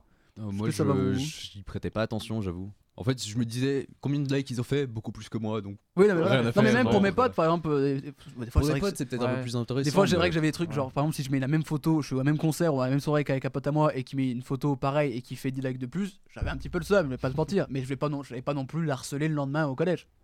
Bah, euh, je, je fais très peu de soirées au collège. Je viens de hein. remarquer qu'en oui. activité, il y a plus il y avait deux onglets en fait. Oui, il y, y a plus en plus. Il y avait en fait ce qu'on aime nous, notre activité. Oui. Et l'activité des abonnés. Oui, exact. Que nos amis font. Ça fait ben, un moment qu'ils l'ont supprimé celui-là. Et on a plus. Oui, ça a été supprimé et ça va plus plus revenir. Ça fait deux mois, je crois. Ah on va plus pouvoir stalker les gens. Mais c'est bien ça aussi. Ça c'est bien parce que c'est très bien. Ça faisait très stalker. Moi, ça m'a toujours fait flipper. Je comprenais pas de savoir que ils ont liké plein de photos, tout. Je, bah, m'en fous. En moi, j'allais personnellement jamais là-dessus. Ah non. Ah oui, non, personne n'y allait jamais. Ah, mais, t'avais que les euh, gros stalkers qui non, non, Moi, j'en connais beaucoup qui allaient voir là-dessus. Ah ouais Ah ouais, ah ouais, vraiment ce que voir ce que leurs amis aimaient et tout. J'étais bah, mais très, très, très creepy. Ouais, ça, ouais, un peu, creepy. Ça fait limite voyeurisme en fait. Et pareil, dans les stories, on peut plus voir dans les stories qu'on met en mémorise, il me semble, on peut plus voir les personnes. On peut juste voir le nombre, mais on peut plus voir qui.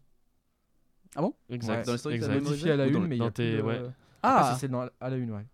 Ah, euh... dans l'historique. Euh, ouais, moi, dans l'historique, je mets. Je crois que je, peux toujours voir qui a, qui a laqué. Plus de contrôle stall Ouais, mais pas celle que tu mets en mémoire. Ah, ouais, pas C'est un peu ce que ça va amener, le like aussi. Euh, euh, c'est ça La suppression du like va aussi amener le comme tu dit, le contre-stalk, ça va l'enlever, ça, le contre-stalk, de savoir qui a liké, est-ce que cette personne a liké, est-ce que cette fille que je trouve jolie, elle m'a liké ma photo, est-ce que ce mec.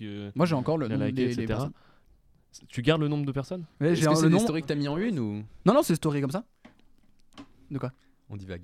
Oui, euh, bref. Euh, sur Instagram, c'est pareil.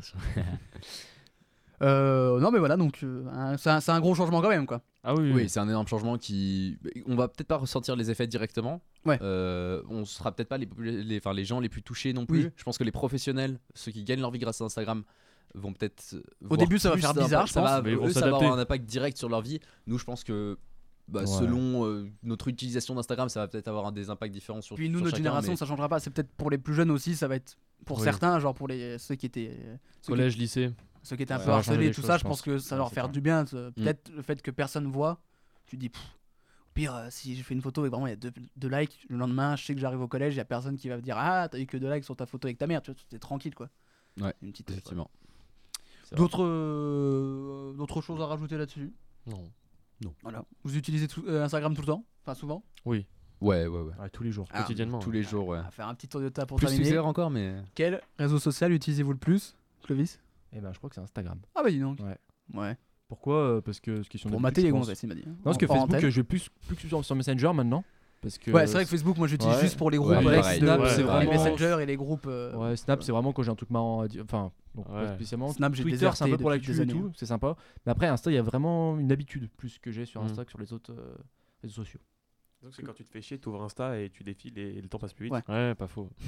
Alors moi c'est la même mais sur Twitter. Hein. Oui, moi, moi vraiment c'est dès que j'ai rien à faire, ouais. c'est Twitter. Sauf quand tu vois le mise à jour sur Insta que vous êtes à jour dans le fil d'actualité, ah ouais, c'est terrible. Là c'est terrible. Là, bah, on 17 ah bah. heures. Ça aussi, ça, on n'a pas parlé de ça. Le, temps de, le temps passé sur les réseaux sociaux Non, tu sais, quand tu fais euh, un moment sur Insta, une fois que tu as scrollé vraiment longtemps et t'as mis, vous avez vu toutes tes dernières publications sorties il y a deux, jours, et là, tu l'as fait. Ah ouais, j'ai vraiment passé beaucoup de temps. Soit j'ai très peu d'abonnements et j'ai dû voir trois photos, soit j'ai vraiment passé beaucoup de temps sur Insta. Après, je sais pas si vous c'est la même chose. Moi, je sais que j'utilise Twitter, mais j'ai quasiment aucun de mes potes euh, que je connais dans la vraie vie sur Twitter. Et genre Twitter, c'est vraiment genre des trucs marrants, des actus, euh, du, enfin voilà, plein de choses. Et sur Insta, j'utilise vraiment pour mes potes suivre, enfin suivre un peu ce qu'ils font. Je, suis assez d'accord. J'utilise vraiment dans des optiques différentes. C'est pas la même. Même si je passe plus de temps sur, Twitter parce que mes potes.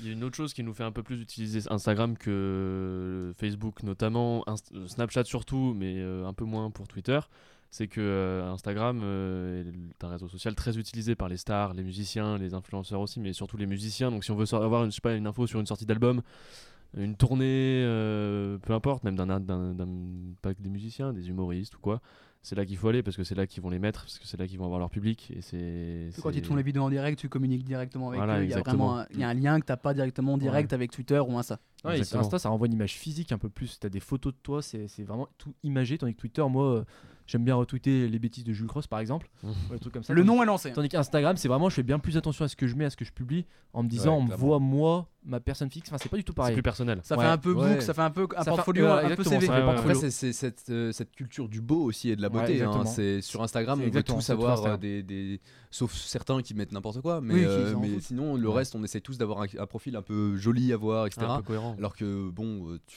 enfin, je pense que c'est pareil pour vous. Tu vas sur nos profils Twitter. euh, C'est pas du tout pareil. hein. c'est tu- c'est le truc que tu t'évites de montrer à ton employeur en général, quoi. Ouais. Et c'est ce qu'il va regarder souvent en premier. C'est ce qu'on va regarder en premier, oui. Mais Instagram ne aussi, mettez c'est- pas vos vrais noms sur Twitter. C'est Ah, une attends, mauvaise je vais idée. Je vais mettre Jujube et j'ai paddle. Euh, et bah écoute, je pense qu'on a fait assez le tour. On a, Ouais, je pense fait, qu'on on a a- fait Insta, on a fait tous les réseaux sociaux. Bah, Ouais. On verra, on fera un bilan dans quelques mois si vous voulez. On fera un débat, on fera un L'année bilan. prochaine Allez, même jour, Déjà, même heure. allez. Même jour, même heure. Allez. Rendez-vous dans un an. Allez, et bah, c'est la... allez. Et ben, je vous retrouve parce que je vais faire l'ours là, pour clôturer le, le podcast. Allez.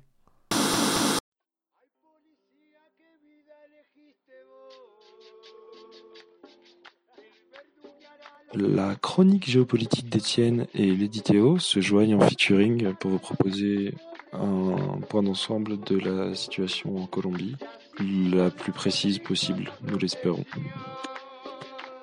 Je m'excuse de la largeur de cette chronique euh, auprès de l'équipe technique de cette radio, c'est-à-dire Corentin. Et j'espère euh, que les Colombiens euh, parlant français se retrouveront dans cette chronique et ne se sentiront pas trahis de mes propos. Voilà.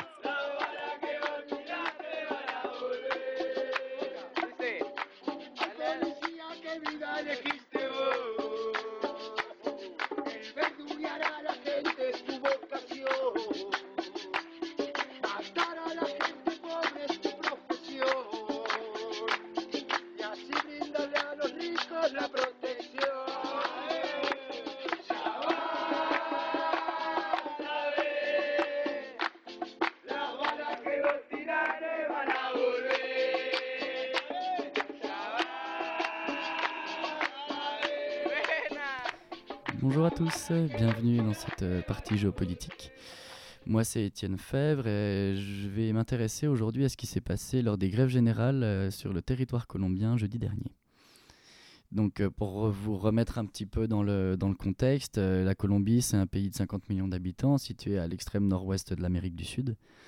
Euh, c'est un pays qui est tristement connu pour une guerre civile qui a duré pas moins de 50 ans, avec euh, des acteurs aux enjeux et aux objectifs complètement différents, que ce soit le gouvernement avec l'armée, les FARC, les guerrilleros, les paramilitaires, euh, tout ça entrecoupé de narcos. Enfin, ça a été, ça a été un climat très très tendu et une paix qui a mis énormément de temps à arriver et qui est finalement arrivée sous la gouvernance Santos euh, en 2016. Donc un traité de paix a été signé entre euh, certaines personnes euh, influentes de Colombie. Donc pour vous remettre voilà, dans ces éléments, aujourd'hui le président a complètement changé, c'est Ivan Duque, donc un président qui ne se cache pas d'être libéral, qui ne se cache pas non plus d'être assez proche de l'armée. Et ce qui a poussé à ces manifestations jeudi dernier, c'est qu'il a annoncé des grandes réformes sociales euh, qui n'allaient clairement pas aider les personnes les plus démunies. Et donc directement dans les endroits les plus politisés, dans les endroits un peu plus euh, engagés, on a commencé à s'organiser et tout le monde s'est donné rendez-vous dans la rue jeudi dernier afin d'arrêter euh, complètement, le, complètement le pays.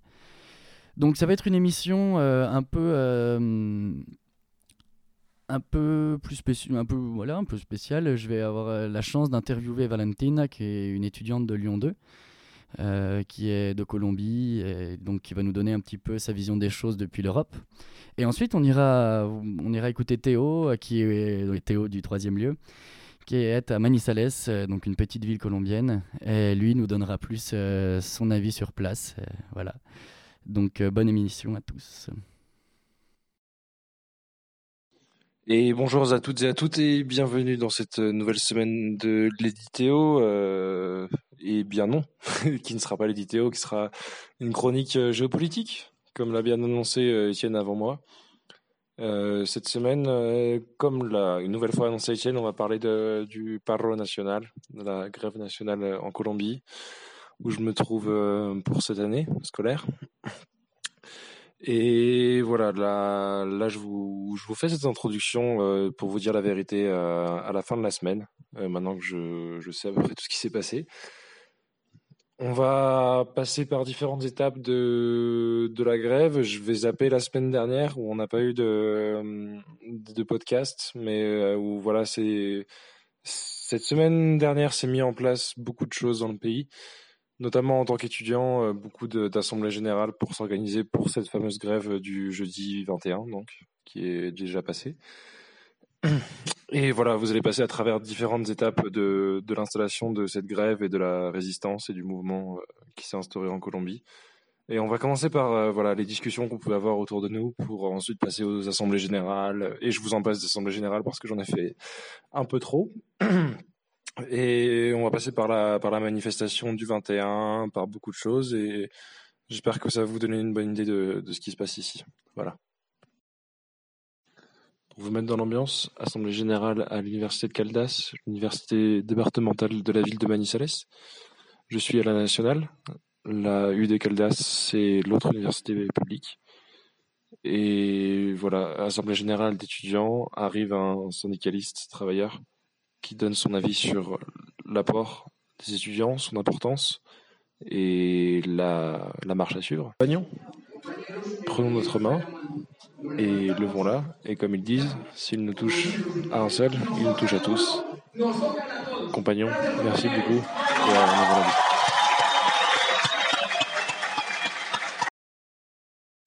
« 18 novembre, approche la date de la grève. Discussion dans un restaurant entre amis. La tension monte. C'est que le pays il est pas en crise. Tu vois, demain on sort. Mais euh, au Chili, il y avait une crise crise. Nous, demain on sort, il y a, il y a des transports publics, il y a des services publics, il y a des supermarchés. Il n'y a pas autant de raisons que là-bas de rentrer en grève aussi rapidement. Ici, il y a eu du temps, on a pu faire de la publicité pour ça, ça va être, ça va être différent. Euh, donc là, on vient d'arriver euh, à l'Assemblée générale de, de l'Université nationale, donc mon université cette fois-ci. Euh, on est dans l'amphi le plus grand des trois campus qu'il y a ici à Manizales. Il est plein.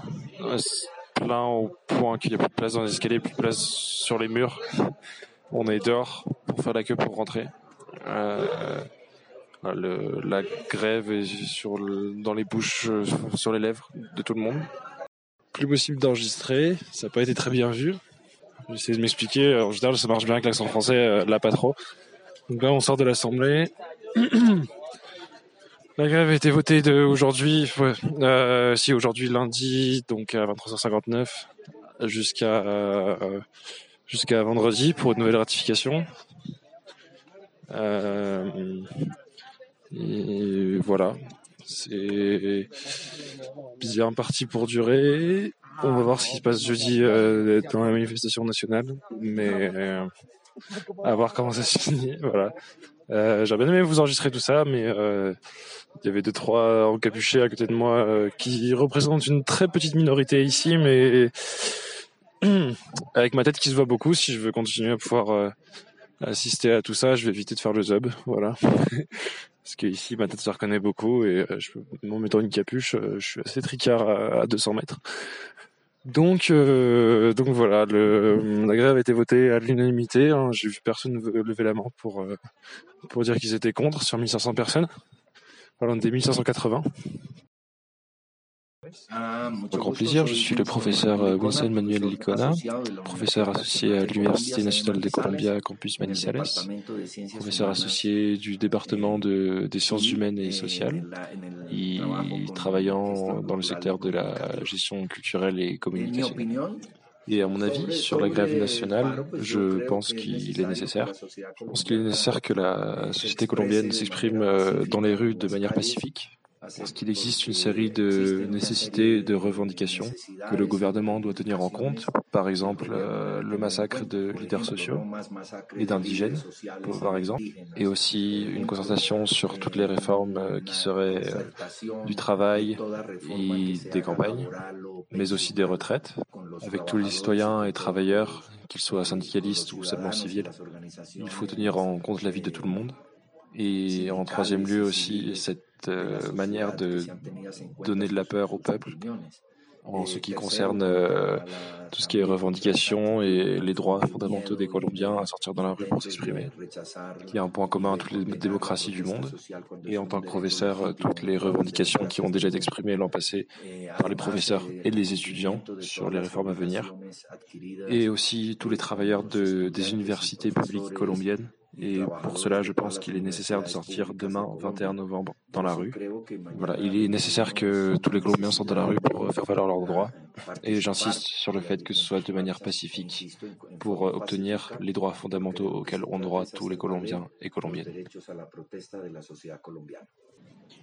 Comme étudiant colombien, à Manizales en particulier, nous, nous allons dans la rue pour, pour le, le non-respect aux accords de l'an passé, qui concernent majoritairement euh, des nouveaux budgets pour euh, la recherche, mais aussi euh, en rapport avec euh, les réformes qui vont arriver dans le pays pour euh, le système du travail.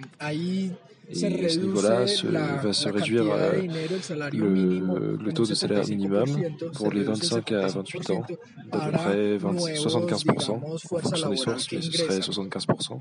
Donc les 25-28 ans, ceux qui vont entrer dans le monde du travail. Et ça va aussi toucher ceux de 18 à 25 ans. Et pour cela se mobilisent beaucoup, beaucoup d'étudiants. Il y a aussi euh, une conjecture euh, qui se joue dans l'Amérique latine en ce qui concerne les réformes de l'Organisation mondiale du commerce et du FMI, qui va toucher euh, tout ce qui concerne les retraites et donc euh, les réformes ici en Colombie sur les retraites. Et dans le cas particulier de la Colombie, ça touche euh, le fait de vouloir toucher à la Constitution en passant directement par le Sénat sans que ça passe par euh, la partie législative à laquelle euh, le peuple a plus de, de portée. Jour de, de grève nationale, on est 16 à, la maison à prendre le petit-déj. Euh, des amis d'amis sont venus pour euh, qu'on prenne tous des forces ensemble à 7 heures du matin, qu'on débatte et qu'on soit parti pour euh, faire une bonne journée. Toi aussi, tu devrais mettre de la crème. Quoi?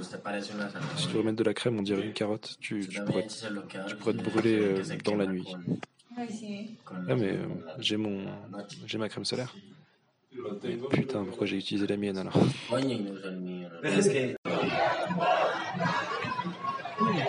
Euh, début de la manif. On a attendu euh, deux petites heures euh, histoire que tout le monde arrive et là on va marcher vers le centre. Il y a un maximum de monde et il n'y a pas beaucoup de réseaux vu qu'il y a beaucoup de monde du coup on attendait des nouvelles du reste du pays pour voir comment ça se passe. Mais ici c'est juste la fête, c'est cool, c'est juste la fête.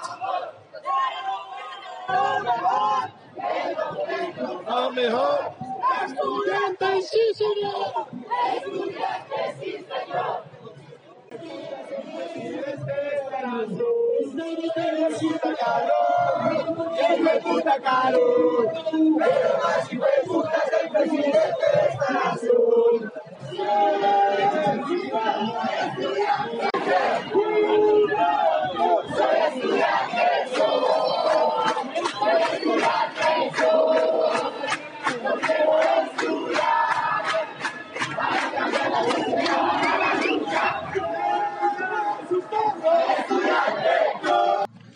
Euh, fin mobilisation manizalaise, donc je j'étais allé faire un tour, euh, un tour pour acheter des clopes.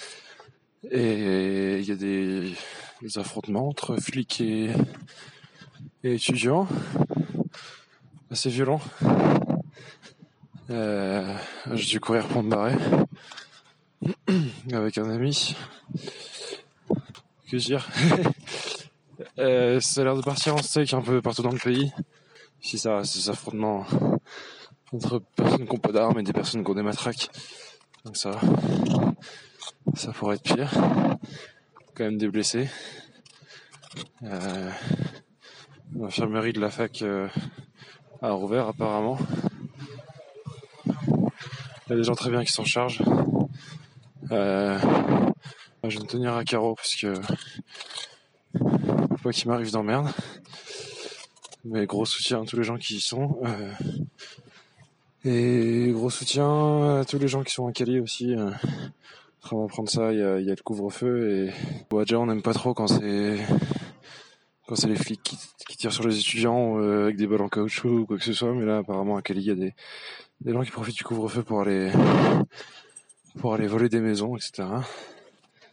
Ils débarquent dans les quartiers des étudiants euh, avec des armes pour, pour voler des trucs aux étudiants. Donc euh, voilà, c'est pas super.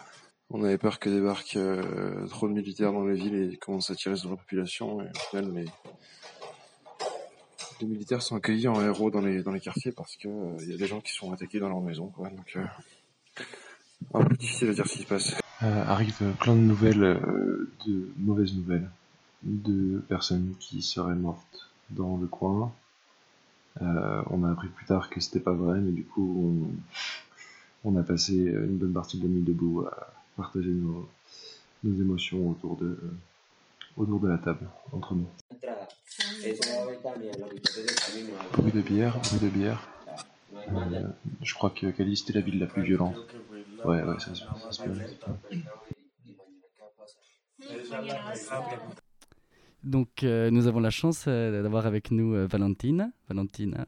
Est-ce que tu peux te- Valentina.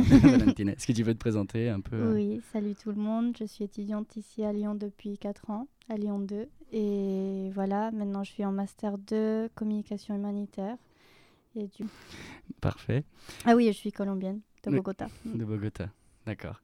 Et Est-ce que tu peux du coup nous, nous dire comment tu as pu suivre hier ce qui s'est passé en Colombie, euh, Mhm. comment tu as pu te renseigner, tout ça euh Oui, eh ben, plutôt j'ai suivi une manifestation qui s'est déroulée ici à Lyon à Place Guichard. Euh, normalement, il y avait une invitation sur Facebook. J'ai pas suivi parce que j'aime pas trop Facebook, mais c'est mes amis à moi qui m'ont dit l'heure et le lieu. Du coup, je me suis rendue là. Il y avait plutôt que beaucoup une grande présence de Colombiens. Je m'attendais pas autant que ça. Du coup, c'était très bien aussi avec euh, des étudiants chiliens euh, qui ont qui étaient présents aussi. Et euh, sinon, j'ai suivi aussi les nouvelles euh, grâce aux réseaux sociaux et ma famille, etc. Oui, la famille, t'es resté beaucoup en lien avec, euh, avec ta famille. Ils ont pu te dire Oui. des choses, des mots euh, sur ce qui se passait à Bogota.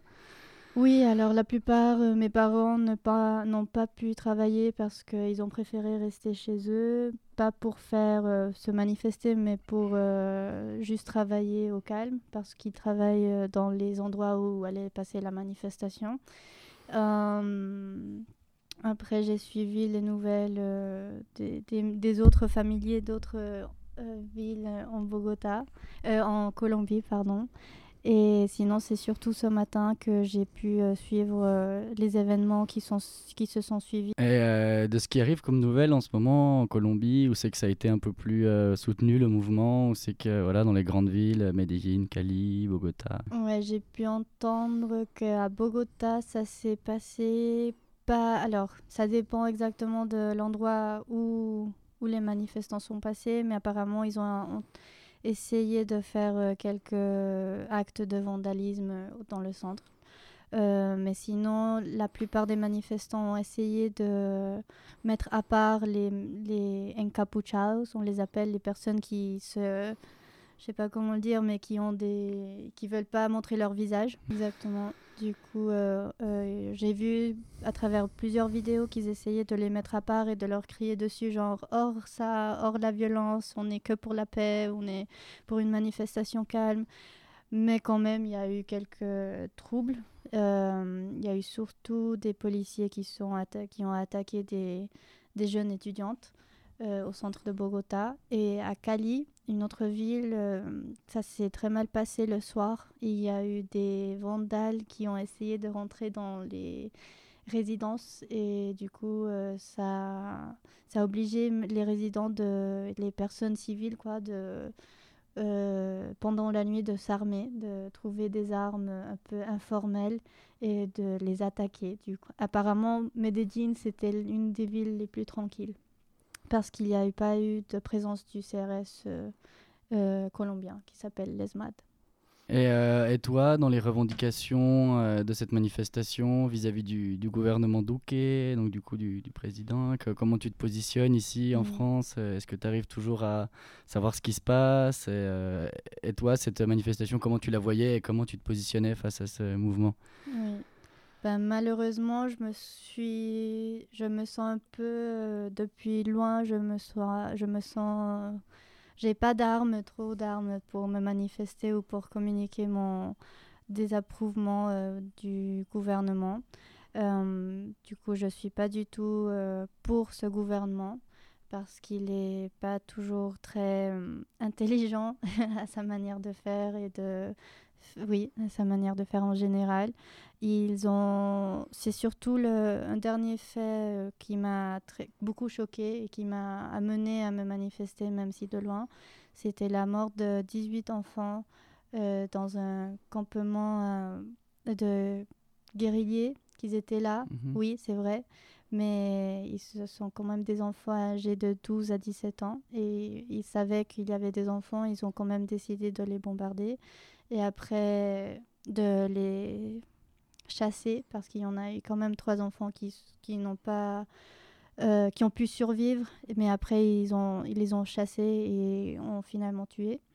Euh, ce qui me me donne plus de haine, c'est le fait que le gouvernement n'a toujours pas euh, s'excusé. Ne pense pas qu'il faut s'excuser à propos de cela. Euh, euh, Retour en Colombie pour la suite des événements le 22 novembre. Et après, on va revenir vers Valentina, qui explique très bien euh, la colère encore plus profonde que les événements d'actualité, qui explique cette sortie dans la rue, qui, on va le voir, est pas terminée. Et on ne sait pas quand elle va se terminer. Derrière moi, vous entendez l'Assemblée générale de l'Université nationale qui a voté la grève indéfinie, ce qui signifie que euh, la fin du semestre va être décalée à janvier et que les étudiants sont prêts à aller dans la rue chaque jour pour euh, donner leurs revendications et faire du bruit. Après le, vote de la grève, on est tous sortis faire le Castellorazo, qui est une marche pour entendre un petit peu des bruits derrière, des, bruits de casseroles. C'est une marche où on fait, on tape tous sur des casseroles et on fait du bruit et voilà. Et après, il y avait une grosse fête euh, devant la fac d'architecture et, et les flics sont arrivés. Du coup, on vient de taper un kilomètre en courant. On est réfugié dans la dans l'université de Caldas, qui est l'autre université publique de la ville. Euh, j'ai perdu des amis, j'en ai retrouvé d'autres. On va voir, euh, voir ce qui se passe. C'est pas pas glop parce que là on est on est à peu près 2000 bloqués dans l'université. Il y a qu'une qu'un moyen de sortir, c'est la porte d'entrée. Ils ont tout encerclé. Ça fait chier, putain, ça fait chier. Je suis avec des amis. Est-ce que toi, après donc, du coup, le, le traité de paix en 2016, est-ce que tu Mhm. vois aujourd'hui euh, que le traité de paix est respecté et pas respecté? Et comment tu imagines, comment tu vois la paix aujourd'hui en, en Colombie? Tu arrives à y croire ou? Non, alors malheureusement, je vois avec ce gouvernement, ça va de, comme on dit en Colombie, de mal en peor, du coup de mal en encore plus mal. De- de pire en pire, de pire en pire. Euh, depuis le début, ils ont, ils ont commencé avec un discours de haine euh, contre les ex-FARC, du coup les ex-combattants euh, civils, pas civils, les ex-guerriers. Et du coup, ça a donné beaucoup de pouvoir à plusieurs personnes de se dire qu'ils ne méritaient pas le pardon, que la paix ne pouvait pas arriver sans de la justice. euh, euh, je sais pas comment l'expliquer, mais une grosse justice, il fallait qu'ils soient tous empris- emprisonnés. Mais au- après 50 ans, je crois, euh, il faut quand même pardonner, savoir pardonner et suivre euh, les accords. Il y a eu des négociations pendant trois ans, je crois. Ils ont quand même négocié des trucs euh, assez... euh, genre, ils n'ont pas vendu le peuple, le, le pays à des guerriers juste comme ça. Hum, du coup, je crois c'est ils profitent de ce discours de haine pour euh, maintenant euh, faire des actes très violents, criminels contre des personnes qui n'ont jamais eu l'opportunité d'avoir une autre vie que la guérilla. Hum, et aujourd'hui, on voit que plus de 700 personnes, euh, leaders sociaux, ont été tuées. Euh, et le gouvernement ne les aide pas avec aucune protection parce que ou c'est trop cher, ou c'est trop loin. Mais quand même, euh, à Bogota, on y trouve des, politiciens qui ont beaucoup de, de protection, qui peut-être non- pourraient eux aussi se payer seuls la, euh, leur propre protection sans devoir dépenser de l'argent de l'État. Euh, Oui, je ne sais pas si ça répond à ta question. Oui, si, oui, oui, non, ça, mais ça, ça montre bien en tout cas qu'il y a, qu'il y a deux poids, deux mesures en Colombie aujourd'hui et, et que c'est que c'est Mm. pas facile de, de parler de la paix. euh, C'est un mot, c'est un grand mot, mais Oui. aujourd'hui dans les actions, on, on voit pas trop ce que fait le gouvernement. Exactement, oui. Du coup, oui, je crois il ils cherchent vraiment pas à avoir une paix sans complètement avoir euh, tout le monde emprisonné. Et ça leur donne la force à des personnes des, des régions les plus éloignées de, du gouvernement à tuer même euh, Mm. et à prendre justice par eux-mêmes. Et puis c'est une ligne politique qui avait été beaucoup utilisée par Uribe, euh, donc du coup, Exactement. donc un ex, euh, un ex-président euh, de Oui. 2002 à 2010. Euh, oui, à peu ça. près, je crois. Je me rappelle plus. 2011 peut-être. Oui. Voilà. Oui, c'est horrible. Ouais. Mais en tout cas, merci bien en tout cas d'être venu ici pour donner un peu ton avis euh, sur, sur ce qui se passe aujourd'hui, enfin ce qui se passait hier Mhm. en Colombie. Et puis on souhaite tout le meilleur à la Colombie. euh. Merci, merci à vous. Au revoir. Au revoir.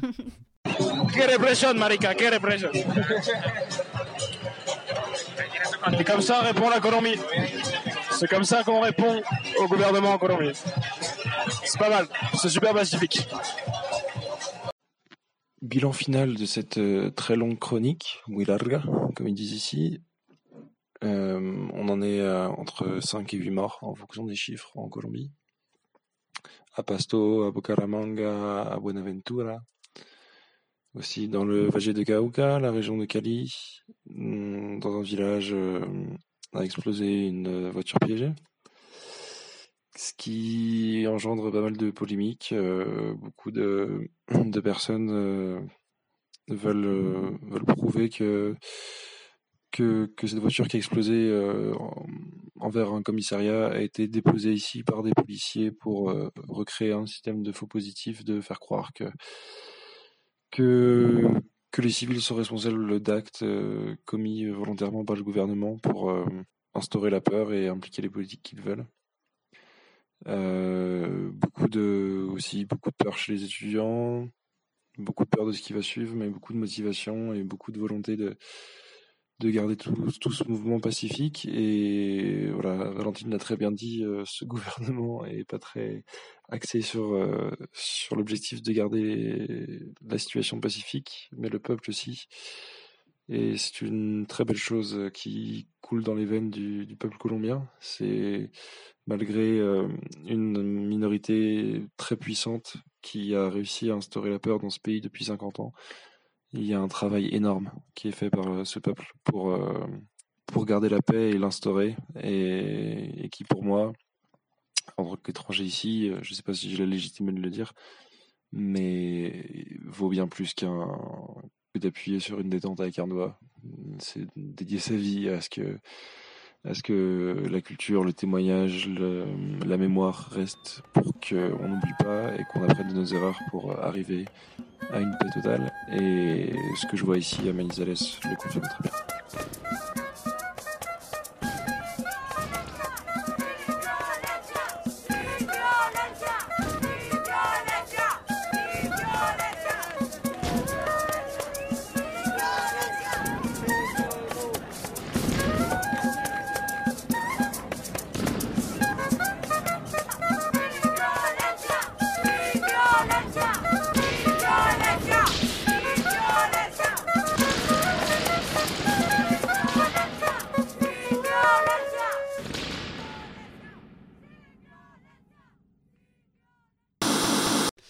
Merci à vous de nous avoir écoutés. Il est temps pour moi de remercier euh, toutes les personnes qui ont participé à l'élaboration de ce numéro. En première partie, euh, pour les chroniqueurs, vous avez retrouvé Joshua pour son déjà culte flash. L'incroyable histoire de Riyad Pereg était contée par moi-même. Et Louisa vous a parlé d'écologie. La partie actualité était inaugurée par la chronique géopolitique d'Étienne. Kelvin, euh, notre bon vieux trésorier, rend l'argent, Kelvin, vous a parlé du mur de Berlin. Et les amis qui vont vous faire perdre de l'argent sont Robin, Hugo et ce bon vieux Garé avec leurs pronos de Ligue des Champions. Le débat sur Instagram, vous avez retrouvé certaines voix que je ne vais pas reciter, et également Clovis, qui est un petit peu l'homme débat de cette émission. Chaque semaine, il est là pour un débat. L'émission est réalisée et montée par Corentin Lombardo et moi-même. Le générique notre magazine est basé sur une production de l'ami de la maison, de la maison Vincent, a.k.a. Baise Nounours, que vous pouvez retrouver sur SoundCloud. Si vous voulez en savoir plus sur l'œuvre de notre ami, la production pour le générique, que vous entendez peut-être derrière moi, c'est Les Vieux de la Vieille.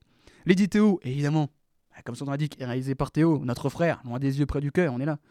On se retrouve la semaine prochaine pour un nouveau numéro et je vous laisse sur cette petite merveille musicale qui est cette rencontre entre Kanye West et Générique de Motus réalisée par l'équipe géniale de Burger Quiz. Prenez-moi en stage s'il vous plaît.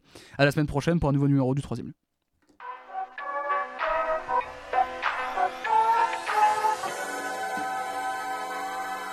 Don't act like I never told you. They rewrite history, I don't believe in yesterday. What's a black beetle anyway? A fucking roach? I guess it's a different approach. Cause people is looking at me like I'm sniffing coke. It ain't funny anymore, try different jokes. Tell him hug and kiss my ass, X and O. He told her take them glasses off and get in the pool. It's been a while since I watched the tool. Cause I could Don't act like I never.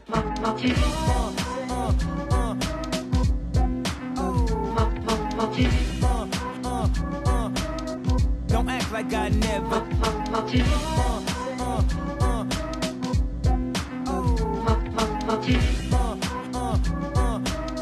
Don't act like I never.